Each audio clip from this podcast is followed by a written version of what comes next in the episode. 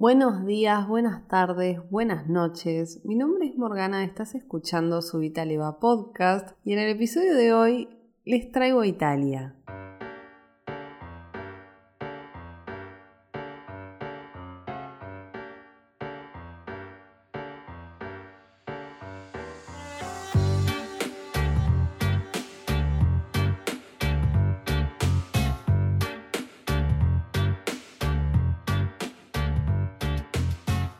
Sinceramente no sé qué es lo que tienen los italianos, que es como que cada película que veo de ellos me derrite.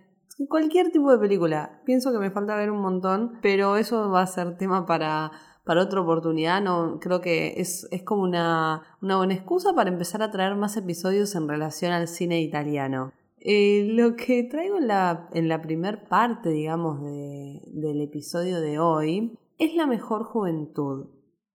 Hay, un, hay como un bardo, ya empezamos como así, en que no estoy muy segura de si la mejor juventud contaría como una película o si contaría como una miniserie. Si cuenta como una miniserie nos viene genial porque voy a hablar de eso en la segunda parte de este podcast. El bardo que hay con la mejor juventud es que como que primero se pensó para que fuese una miniserie y después como que se insistió en que fuese una película y la lanzaron de esa forma. El tema es que como era una película de 6 horas, dividieron en 3 horas y 3 horas, ¿no? Y bueno, en las salas de cine se fue como em, viendo también con pausas. Y después finalmente como que la volvieron a relanzar otra vez con el concepto de que era en realidad una miniserie. No lo sé, acá lo importante es que existe, que son seis horas de tu vida que te va a consumir y que van a valer la pena. Yéndonos un poquito a, lo que es toda la ficha técnica, em, bueno, La Mejor Juventud es un drama y es una comedia, se estrenó en 2003 lo interesante es que, pese a haberse estrenado en 2003, relata toda la vida de Italia desde aproximadamente 1960 y lo interesante de todo esto es que no solamente lo hace, digamos, que te va mostrando los acontecimientos a nivel político, social, incluso lo, digamos, lo que tiene que ver con con avances en, materia de ciencia. Acá se toca mucho lo que pasó en Italia con la psiquiatría, lo cual yo creo que es súper, súper interesante porque faltan, digamos, faltan creo que películas y series que hablen más del tema. Como que de golpe un, un thriller es una cosa y un policial es una cosa. Quizás si lo querés llevar un poco a, a lo que pasa con la serie de Min Hunter, que esa es más actual, digamos, como que creo que todo eso es una cosa y otro es meternos en eh, lo que pasaba en la medicina, ¿no? No sé, creo que es súper necesario, es un tema que falta mucho abordar y que es bien enriquecedor. Pero bueno, temas aparte y, y, regresando, ¿no? Nos va contando un montón de cosas que sucedieron en Italia a lo largo de todo el siglo XX, pero lo hace a partir de la historia de dos hermanos. Entonces es como que la mejor juventud dicho de una manera bastante bruta, es como lo que pasa con Forrest Gump, ¿no? Que a partir de la vida de Forrest nosotros vemos todo lo que pasó en Estados Unidos. Y bueno, y fuera de Estados Unidos también, pero siempre en relación a Estados Unidos. Con la mejor juventud e Italia es exactamente igual, incluso te tocan los mundiales de fútbol. Hay un cameo de Argentina porque cuando no Argentina haciendo un cameo en otras producciones de otros países, me encanta. Es increíble como siempre, pero, pero, o sea, incluso veo que en el anime se menciona Argentina. No sé qué es lo que, lo que tenemos que, bueno, tenemos que estar en todo. Ya vieron cómo, cómo es el perfil bien estereotipado de nosotros los argentinos. Y bueno, y en la mejor juventud entonces vemos en realidad todo lo que pasa desde Italia no como si fuese un documental, sino realmente como una ficción. El director es Marco Tulio Giordana y el guion está a cargo de Stefano Rulli y eh, Sandro Petraglia. Sinceramente, no sé, es que los italianos tienen algo que a mí me encanta. La Mejor Juventud estuvo nominada a bastantes premios y ganó muchas categorías que tienen que ver con los premios Donatello, que son más como la Academia del Cine Italiano, lo mejor de lo, de lo mejor que hay. Entonces, a lo que veo es que se le dio su reconocimiento en ese momento y creo que está bien, sinceramente creo que está muy bien, eh, muy merecido. Es como que mm, a mí me movilizó mucho ver toda esta miniserie, miniserie o película, ¿no? ya no sé, voy a empezar a referirme a partir de ahora como miniserie. Eh, fallé mucho en prestar atención a la división de actos. Es como que hay veces que intento ponerme eso. ¿Cuándo empieza el primer, el primer acto? ¿Cuándo sería el segundo? ¿Cómo se maneja el arco del personaje? Me gusta como tratar de ver dónde estuvo el primer plot point y dónde apareció el segundo, o si hubo más. Como que a veces intento salirme del lugar de espectadora que, que está 100% entregada a lo que, a lo que está sucediendo y trato de tener como una, una mirada más desde, bueno, desde alguien que quiere guionar, ¿no? Y bueno, con la mejor juventud fallé estrepitosamente, me fue muy mal haciendo eso. claro que pude como salvar, ¿no? Ciertos puntos que considero claves. No hay, no hay plot twist porque no es algo complicado. O sea, esta es una trama que va de vuelta. Historia de vida. Eh, ya vieron que es como que es mi tipo de cine. Es de lo que más se va a ver en este podcast de vez en cuando. O sea, mínimo algún minuto en el episodio voy a dedicar a este tipo de películas porque creo que valen la pena, nos enfrentan a, cosas muy humanas, porque es, solamente sentimiento lo, lo, que, lo que te va a una fibra muy existencial que bueno, me parece que es algo en lo que vale la pena indagar nosotros porque te terminas encontrando, te terminas quizás enfrentando o dando cuenta de que la vida tiene bastantes cosas por las que merece ser vivida o, o digamos que no, no, todo, no todo lo malo siempre va a ser así. O bueno, no sé, esas son las reflexiones que quizás a veces se me disparan a mí y seguramente cada persona va a encontrar como su, su propio descubrimiento, ¿no? Como su, su propia mina de oro que, que le dispara el, guion de, de, por ejemplo, una miniserie como La Mejor Juventud.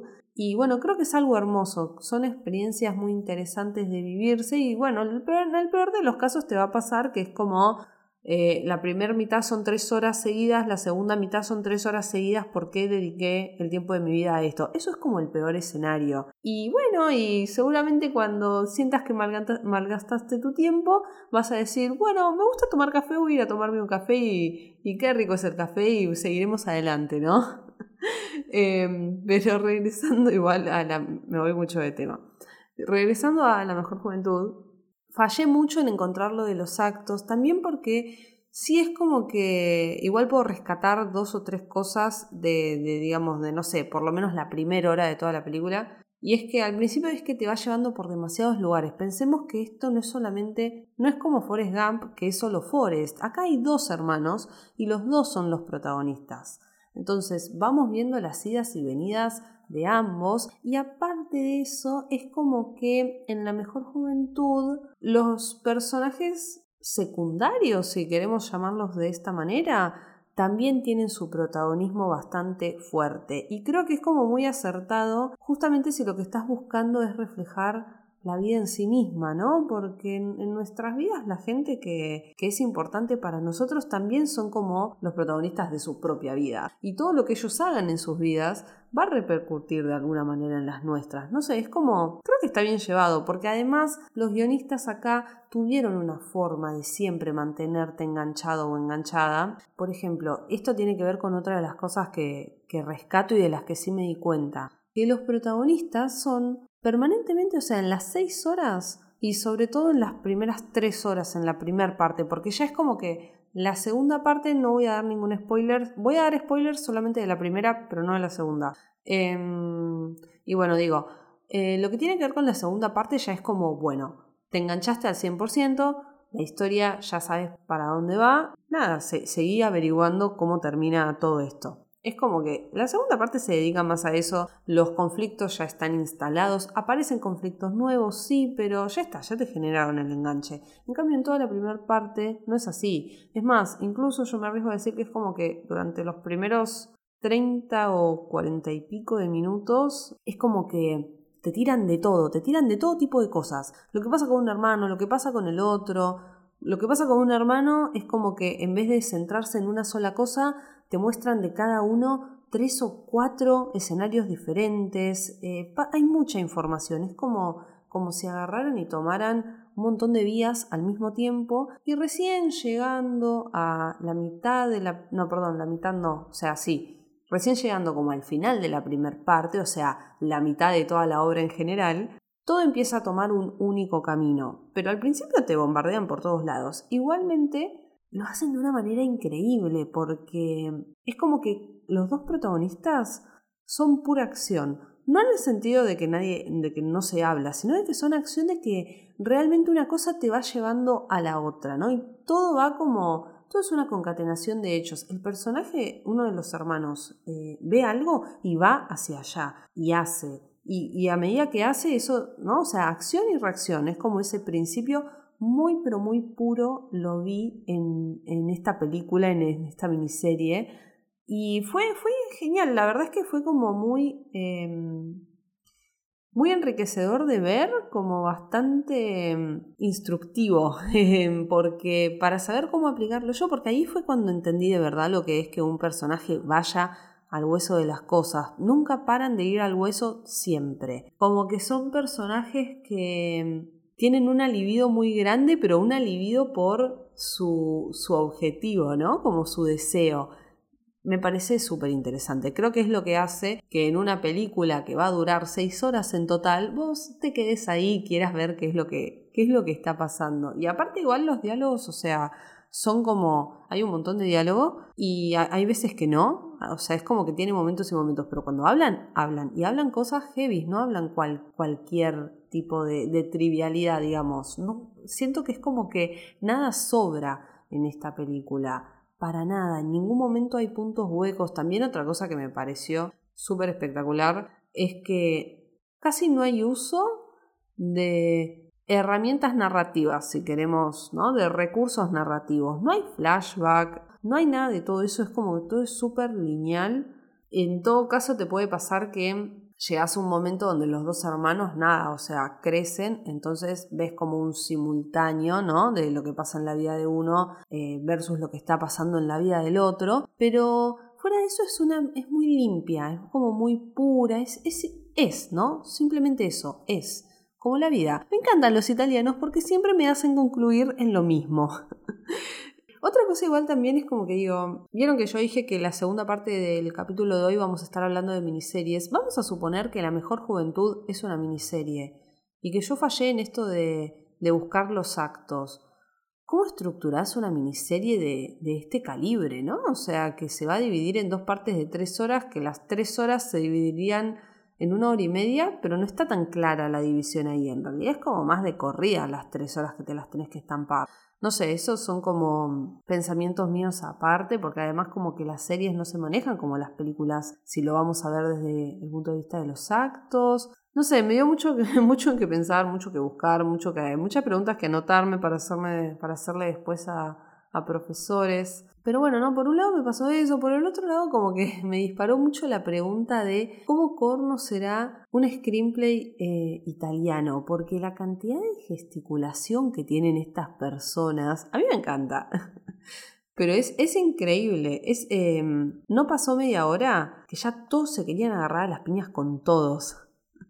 Pero me gusta porque los italianos es como que si a, si a mí acá en, en, mi país veo una situación, no necesariamente ni de violencia ni de agresión, pero si no, no sé, un altercado que hay entre, entre un par de personas y como que la discusión se empieza a poner muy acalorada, muy como, ¿no? Pasional. A mí me pasa mucho que acá eso es una situación que quizás es por el tipo de persona que soy yo, pero la vivo con cierta tensión. Es como, uy, confrontación, altercado, no, no se vive, al menos yo no lo vivo bien, como que te das cuenta, es una situación, es algo disruptivo. Y en cambio en, en por lo menos la mejor juventud, donde todo el tiempo se quieren andar agarrando las piñas, me parece re curioso el hecho de que es como que los italianos viven la agresión, o sea, no la agresión, ¿no? Pero bueno, estos altercados, esta cosa de, esta cosa tan enardecida que tienen ellos de llevar adelante las discusiones, como que siento que para ellos, no es algo disruptivo como si lo sería para mí, o no sé, o sea, es como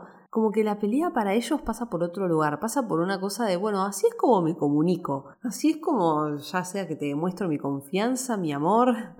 Esto es un comentario recontra al pie, pero yo me acuerdo que En la serie de Modern Family, que no tiene nada que ver a esto, tenés el personaje que, que hace Sofía Vergara, que es Gloria, ¿no? Que es una, una colombiana que, que, bueno, que está viviendo en Estados Unidos. Y, y me acuerdo que ella siempre eh, la saca de quicio que toda su, su familia política, para ella son como demasiado estadounidenses, demasiado políticamente correctos, como que ella no tolera que todos siempre se quieran caer bien a todos y hacer como lo mejor para, para que el otro no se moleste, que igual creo que eso pasa incluso en este país, pero bueno, eh, qué sé yo, Modern Family es una serie que ya tiene sus años, o sea, es otro otro contexto, es otra época, pero me acuerdo mucho ¿no? que el personaje de ella buscaba pelearse con su familia política y la familia política pobre se, se recontraestresaba y no entendían por qué. Y ella decía, porque así es como demostramos amor, que digo, nada más lejos que decir que, la, que el amor tiene que ser agresión o ponernos, viste, así a discutir. No, no, para nada. Pero sí me acuerdo que lo que hacía este personaje y ver a los italianos como de la misma manera, ¿entendés? Porque al segundo siguiente ya están geniales. Y mismo en ese preciso momento es como que ellos no... Vos ves a, a toda la, familia en las, en las escenas donde hay discusiones y todo eso. Los tipos ni siquiera se ponen mal. O sea, a mí lo que me pasaría en una reunión familiar si se empiezan a pelear es que por lo menos, no sé, cuatro personas terminan angustiadas y llorando. ¿No les pasa que es como que lo, lo enfrentan como si nada y dale, sí, o sea, me subo al caballo y, dale, dale a la carreta, ¿entendés? No sé, em, eso se me hizo como... Eh, es súper novedoso para mí y eso es creo que, ¿no? Lo que, lo que pasa cuando uno ve cine extranjero no sé, el choque de culturas, a mí me encanta. Es como eh, una apreciación personal que le hice a la mejor juventud y la segunda apreciación personal que le voy a hacer a las obras italianas es que qué increíble cómo ellos comunican tanto con las miradas. La verdad que a lo largo de, de estas seis horas, no sé, por lo menos 30 minutos o 60 en el guion son puras miradas cómo se toman el tiempo, cómo eh, es algo que no lo he visto nunca en otro tipo de, mm, de producciones, ¿no? Que, que, no sean de ahí, o bueno, quizás alguna que otra cosa medio francesa también me ocurrió, pero después no recuerdo de otros países que no sea, digamos, hispanohablante o que no sea lo que estoy más acostumbrada, Estados Unidos, Inglaterra, no recuerdo que le dediquen tanto tiempo a todo lo que puede decir un gesto. Creo que es como que esa es una cosa muy poética y romántica que de por sí tienen los italianos. Y bueno, y por eso también vale mucho la pena ver la mejor juventud, porque es una, una manera muy poética que se tiene de, de ver la vida, ¿no? Como que siempre, siempre hay algo por lo que por lo que uno puede estar sonriendo. Y si te vas a andar amargando, bueno, pero eso es, es parte también, así que después vas a andar con otra sonrisa más. No sé, los italianos siempre me dejan mensajes como esos. Los amo. en ese sentido me, me encantan, me, me, movilizan mucho en lo que tiene que ver con lo emocional. Y bueno, y ya con la mejor juventud, de todas maneras, eh, una cosa que creo que no mencioné algo, ah, eh, una cosa que creo que no mencioné antes, que igual me parece muy importante, es que mm, todo el lugar que le dan a la psiquiatría. O sea, sé que ya mencioné que se trata el asunto de la psiquiatría, pero volver a decirlo que de verdad le dan un lugar, porque estos dos hermanos, uno de los hermanos es como que tiene un vínculo, una relación con una chica que está internada en un psiquiátrico. Y o sea, nada, estamos hablando de 1960, 1970, los pacientes psiquiátricos no, incluso hoy hay como mucho, creo yo, tabú y desinformación y mucha incompresión, falta de empatía con el tema. Em, y bueno, imagínense lo que, lo que pasaba en el contexto que te clava la mejor juventud. Y no sé, me, me parece muy bello lo que hacen con el personaje de esta chica, que es como que le diagnostican esquizofrenia, después igual como que queda un poquito en duda si realmente era esquizofrenia o qué, pero bueno, ella igual tiene un desequilibrio, tiene un problema. Y, y es hermoso porque para el guion, o sea, digamos, ella es lo que es un ser humano más. o sea, ¿no? Eh, derechos humanos en su estado más puro. Me parece que, que por ese lugar también vale mucho la pena y porque van a aparecer muchos discursos que en su momento eran como los inicios a, a movimientos muy revolucionarios que merecen, merecen ser vistos, realmente. Vean La Mejor Juventud, es como la, la primera recomendación del capítulo de hoy. Creo que no me quedo con, con, nada, más que nada porque no quiero hacer mayores spoilers. De verdad me parece que es una película, miniserie, lo que sea, muy completa, muy completa, porque hasta te tocan la vena de, de lo vocacional, te tocan, bueno, hay momentos muy depresivos, o sea, como que creo que, no sé si, si decir que en algún momento vuelan hasta la cima, pero que se caen, se caen, es muy fuerte, o sea, si bien es muy bonita toda la primera parte, después ya llegas a, a momentos, mismo en, en las primeras tres horas, que vos decís, esto es una obra muy fuerte. O sea, no es una joda, es, tiene como, es muy cruda, no todo el tiempo, pero, pero tiene sus partes. La mejor juventud. No quiero decir mucho más, no hay un punto, o sea, no hay un punto para mí vacío en ese guion, y con eso dejo de repetirme y paso a lo próximo que veremos en el episodio de hoy.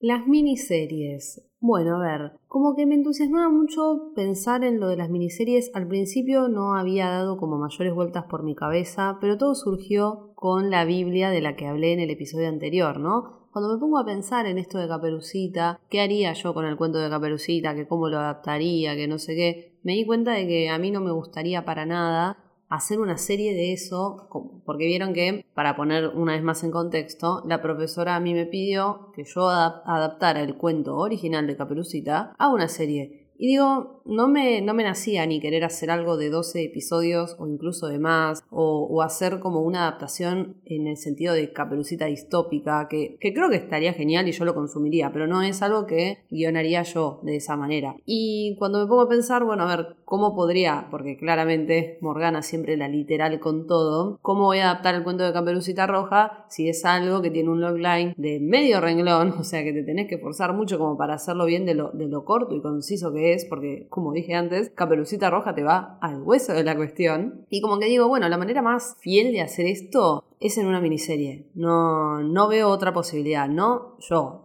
Este, y cuando me puse a pensar en las miniseries digo, la verdad es que sí, son espectaculares porque hay como todo un paraíso para las subtramas. Si ya de por sí una serie es un paraíso de subtramas, imaginen lo que, lo que podés lograr con la miniserie que tiene que, que contar algo muy puntual. En mi opinión, las miniseries van por un lado tan específico que no te permite irte por, o sea, como que pasarte de rosca con el horizonte y al mismo tiempo te permite irte por donde quieras. No sé si me explico con eso. Es como que vos podés agarrar y ahondar en lo que quieras, en algo que pasa con los personajes, en algo que pasa quizás en el universo donde está situada la historia, pero que es algo muy trivial, es algo que eh, una serie normalmente no podría reparar demasiado porque no generaría el enganche. Y realmente si es muy trivial y vos necesitas mantener a la persona constantemente como dinamizada y enganchada y con la incertidumbre o, bueno con los ojos bien abiertos quizás es un detalle en el que normalmente no habría tiempo. Y con la miniserie en cambio creo que todo está en los pequeños detalles porque entre más te sitúes en este pequeño universo que tiene que ver tanto con el acontecimiento como con el mensaje que querés dejar, de golpe sí vale la pena que hagas eso. No sé, ¿no? Como que para los detallistas y los que eh, le gustan ir así más por... Ay, no lo sé, no lo sé decir como por, por el discurso o la cosa lenta. Creo que la miniserie está bastante buena. Nadie te apura porque ahí voy a retomar un punto anterior, que es lo que más importa en la miniserie es el mensaje que vos querés dejar ahí. Con esto me voy a aprovechar y contar igual una, una breve, mm, eh, no sé, como hacer un pequeño resumen de todo lo que estuve averiguando, porque cuando acá chequeo las cosas vale la pena que, que me reconozcan por esto.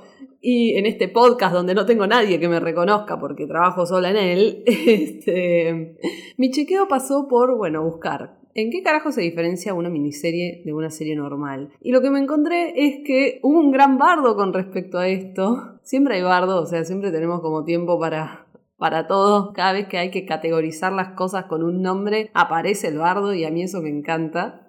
Pero, pero bueno, el bardo con la serie y la miniserie es que como que veía que al comienzo, cuando empezó todo el asunto de la miniserie, en realidad no se referían a lo que hoy entendemos por miniserie. Es como que el concepto mutó, mutó por completo. ¿Por qué? Porque para mí una miniserie es algo como poco ortodoxa. Sí, son cuatro episodios de una hora o un poco más. Y bueno, nada, y finito.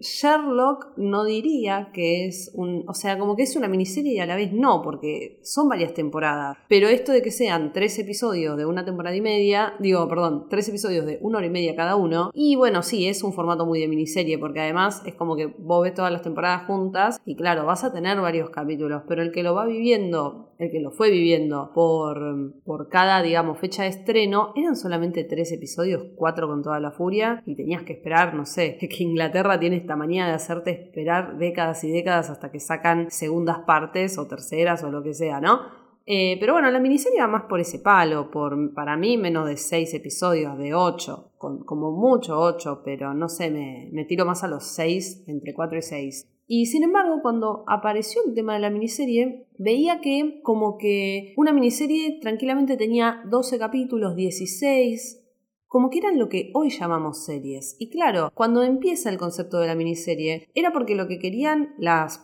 no sé, las productoras, supongo, ¿no? Este, o sí, sí, las productoras, era competir contra los programas que la audiencia nunca quería dejar de ver, como que no quería cambiar el canal porque, bueno, les gustaba mucho su serie. Entonces, eso sería como estamos hablando de los TV shows, no sé. Friends, Modern Family, Big Bang Theory, La Niñera, cualquiera que se les pueda ocurrir. Eh, Bones, creo que también contaría sí, pienso, no sé. Todas estas series más como eh, sitcoms o no tanto, pero que tenían miles y miles de episodios que nada tenían que ver uno con el otro, sin embargo era una emisión diaria y algo que, las familias o bueno, eh, como dije antes, las audiencias era lo que más querían consumir. Entonces es como, bueno, ¿cómo competimos con esto? ¡Pum! Nacen las miniseries. Obviamente, no sé, yo creo que, déjenme pensar en, alguna, en alguna serie. Em, vamos a hacer otro cameo con, con, Umbrella Academy porque me gusta mucho esa y es, actual, pero bueno. Eh, no soy una mujer muy de series, eso debo reconocerlo. Este podcast me va a ayudar, espero, a que me vuelva una mujer de series porque no lo soy. Veo como tengo las más actuales en mi mente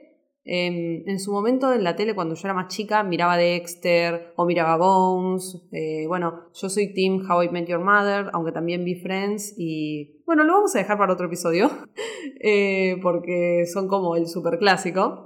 Lo vamos a dejar para otro capítulo. Pero digo, vi ese tipo de series, sí, pero igual no soy muy de, de la cultura, no sé, seriéfila. Ni sé cómo se lo dirá. Eh, entonces, bueno, ojalá que su Leva me ayude con eso. Y la mayoría de las series que veo son más como actuales, precisamente por, por esto otro, ¿no? Por la falta de, costumbre con las series. Y bueno, en fin, regresando al tema, ¿no? Umbrella Academy, por ejemplo. Obvio que Umbrella Academy queda como una miniserie si vos la comparás con eh, algo como Friends.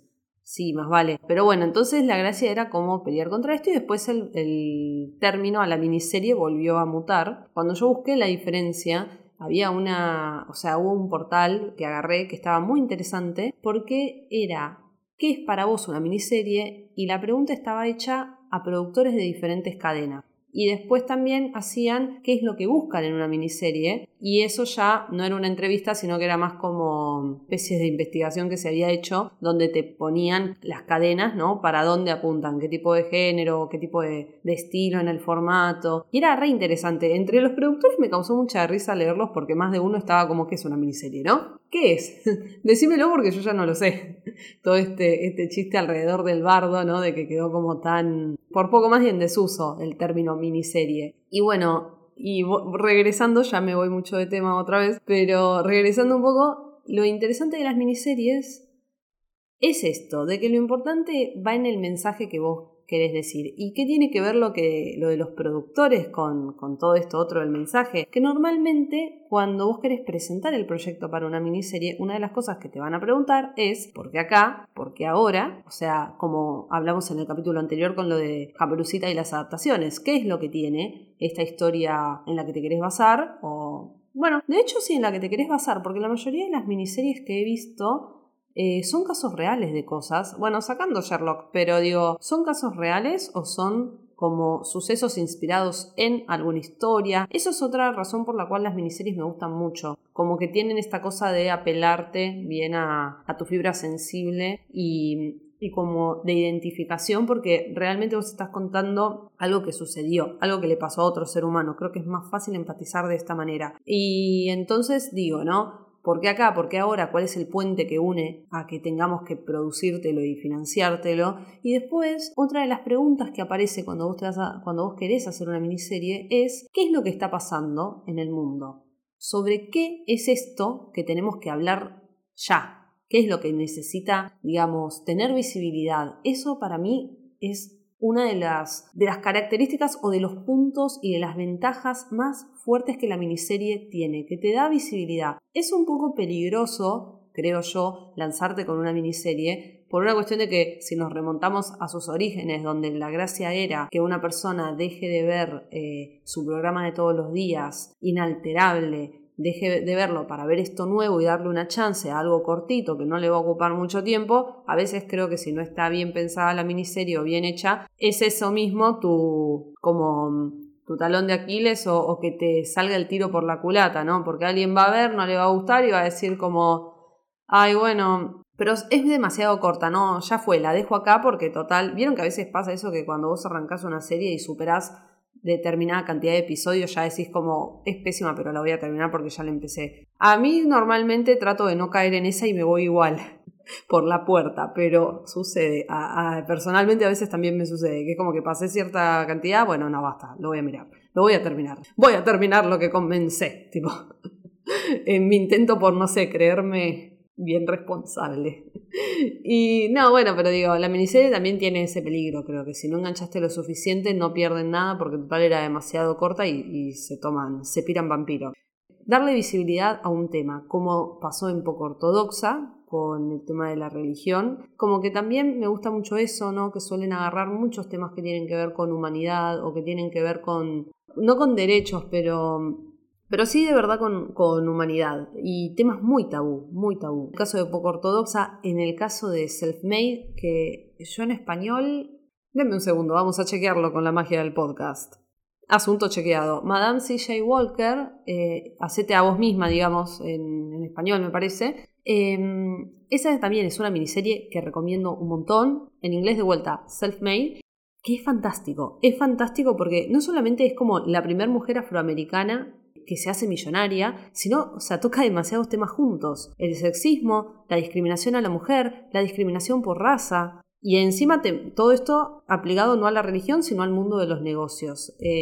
a diferencia de poco ortodoxa, en Self-Made igual es como que está ambientada, es también igual de nueva porque creo que es del 2020, pero está, arranca en, en 1800 setenta y pico, me parece, 1880 y pico, que está ambientada y es súper interesante porque están, digamos, narrando la historia en un cambio de siglo. Y no, no sé, es espectacular porque a mí personalmente es como que todas las, las series o las películas que tocan este tema de los negocios me parecen increíbles porque vos ves dónde está el, el hambre por, por, cada vez conseguir más y apuntar más arriba ¿no? con, con, los emprendimientos que tenés. Y te das cuenta de que los verdaderos empresarios, la verdadera gente de negocios, no lo hace por la plata, no, no lo hace para acumular dinero, ¿viste? Esto de, ay, quiero ser millonario, para nada, lo, lo hace por, por una cuestión de que nunca conformarse e ir a más. Es un concepto para mí muy deep y que no todas las personas nacen como con con el mismo hambre por esto, con, con la misma capacidad o con la misma ambición, como que es una ambición diferente. Yo recomiendo mucho que miren Self-Made, además me parece como... Bueno, a ver, esto está basado en una historia real, así que es como spoiler, pero no spoiler. Lo aviso igual, que después al final toda la fortuna que consigue hacer eh, Madame C.J. Walker la, la invierte en, en activismo por darle a la mujer como la, la, confianza y los recursos para decir, mira, o sea, vos podés hacer lo mismo que hice yo, hermana, tipo, vamos todas a cerrarle la boca a, a, todos los tipos que nos dicen que no podemos y que no es nuestro lugar. Es impresionante. Y recomiendo mucho esa miniserie, así como también, que no tiene nada que ver, pero sí va por lo de la ambición, recomiendo una película que en español es El hambre de poder y en inglés es The Founder es eh, que es igual de increíble. Acá es nada que ver, o sea, es como no, no necesariamente la historia de cómo McDonald's empezó, sino cómo arrancaron las franquicias de McDonald's. Es muy buena esta película. Eh, personalmente creo que es una forma de adaptación, supongo, muy bien llevada y aparte, bueno, el actor, el actor principal lo es todo que yo lo voy a pronunciar, pero seguramente no lo esté diciendo bien, eh, Michael Keaton, no, es el de Berman, o sea, no, increíble, increíble esta, esta película, también es muy recomendada. Y bueno, y digamos, siguiendo por el palo de la miniserie, si se fijan, es como poco ortodoxa, self-made, mismo si queremos ver la mejor juventud al final como una miniserie, todo viene a romper esquemas. Y amo eso de las miniseries. Vienen a romper esquemas desde la religión, desde la raza, desde el género, desde la enfermedad, porque en el caso de la mejor juventud, con el asunto de la psiquiatría, viene a romper esquemas.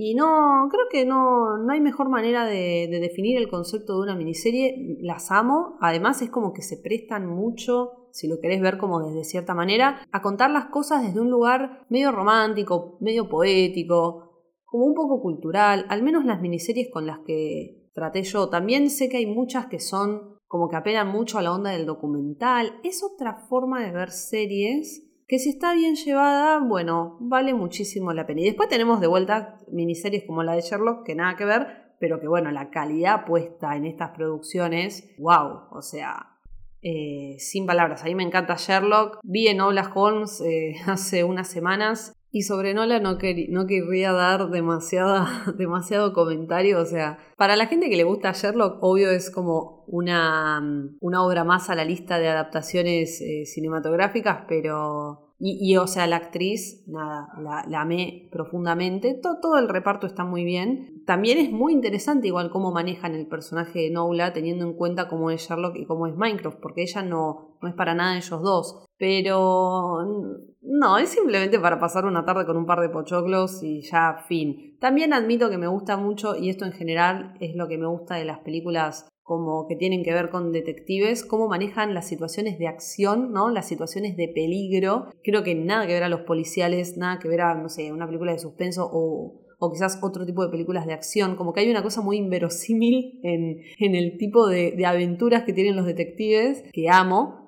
Eh, pero bueno, no, en Obla y no, no, no, no. Igual si el que la quiere ver, bueno, es como dije antes, ¿no? Para los fanáticos de Sherlock, es algo más, ¿no? Para agregar al tintero. Pero bueno, cerrando entonces, me gustaría saber qué piensan de las miniseries, eh, series que, miniseries que quieran recomendar, porque, bueno, sé que hay como un montón. Yo tenía ganas de ver una que en realidad no, sé si aplicará como miniserie, que se llama eh, Show Me me parece. Muy triste estoy porque no hubo forma de que consiguiera dónde mirarla, y sé que tarde o temprano lo voy a conseguir y que me va a gustar.